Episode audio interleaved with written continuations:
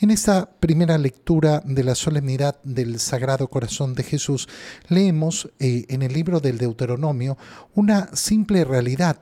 Moisés le pide al pueblo reconocer el amor inmenso de Dios.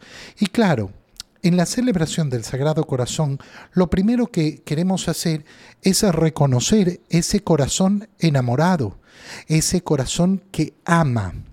Cuando decimos que ama, decimos con completa libertad. Nadie puede obligar a amar a nadie. Si nosotros reconocemos el amor de Dios, entonces tenemos que reconocer que Dios ha decidido, ha elegido amarnos. Nadie lo obliga. Ha tomado esa decisión. ¿Y por qué? Porque le ha dado la gana porque así lo ha querido.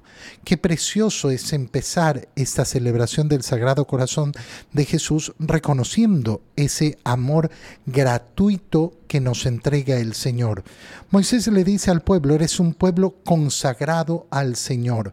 Por eso, eh, tantas personas realizan efectivamente esa consagración al Sagrado Corazón, le entregan su corazón al Señor. Consagrado significa dedicado a.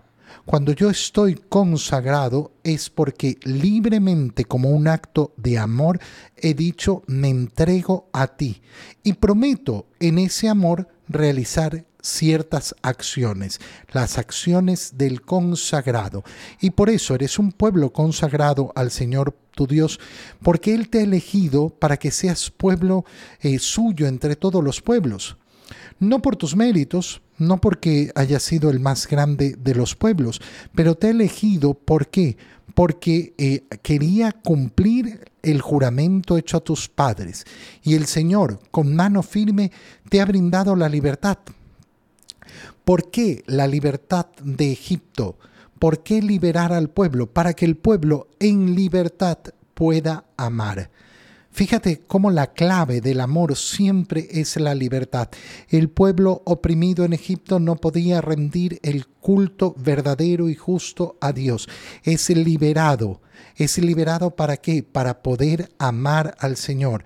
Y entonces reconoce que el Señor es el Dios verdadero y fiel y guarda la alianza. Si eres consagrado, entonces vas a cumplir con lo que Él te manda, porque su misericordia dura hasta mil generaciones para aquellos que lo mandan, para aquellos que lo aman, perdón, y cumplen sus mandamientos. ¿Cuál es la obra más grande? Más hermosa, más sublime que pueden realizar los padres por sus hijos, amar a Dios. Si un padre dice, no, yo amo a mi hijo, yo hago todo por él, menos amar a Dios, bueno, entonces, hermano mío, lo que hagas por tu hijo siempre será mínimo, mínimo. Cuando el Señor nos está diciendo, si tú cumples mis mandamientos, si tú me amas a mí, yo voy a cuidar hasta mil generaciones, después voy a bendecirlas. Imagínate, ¿quién puede dar una seguridad así? Cuando un padre una madre dice, ah, yo quiero asegurarle el futuro a mis hijos. ¿Y de qué manera?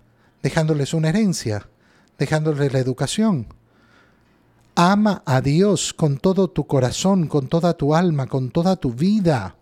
Y esa es la única seguridad verdadera.